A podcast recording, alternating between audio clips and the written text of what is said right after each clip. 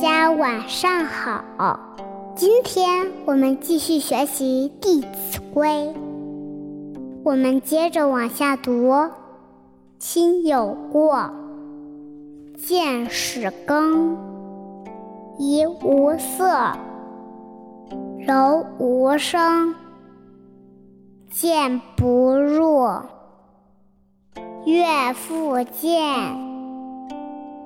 豪气随，怕无怨。亲有过，见使更，说的是父母有过错的时候，应该小心的劝导他们改过。怡无色，柔无声，意思是说。劝导的时候，态度要诚恳，声音要柔和，必须和颜悦色。谏不入，悦复见，说的是，如果父母不听规劝，要耐心的等待，等到他们情绪好转、高兴的时候，再继续劝导。豪气随，他无怨，讲的是，如果他们仍然不接受劝说，甚至对我们生气，我们虽然难过的流泪，也要恳求父母改过，即便是遭到责打，也无怨无悔。我们继续来读下一段：亲有疾。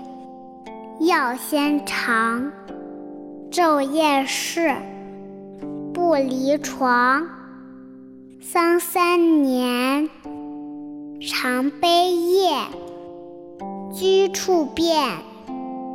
酒肉绝，丧尽礼，祭尽诚。视死者，如是生。亲有疾，药先尝，昼夜侍，不离床。讲的是说，父母生病的时候，做子女的应该尽心尽力的照顾，白天晚上都要服侍在床边，不可以随便离开。丧三年。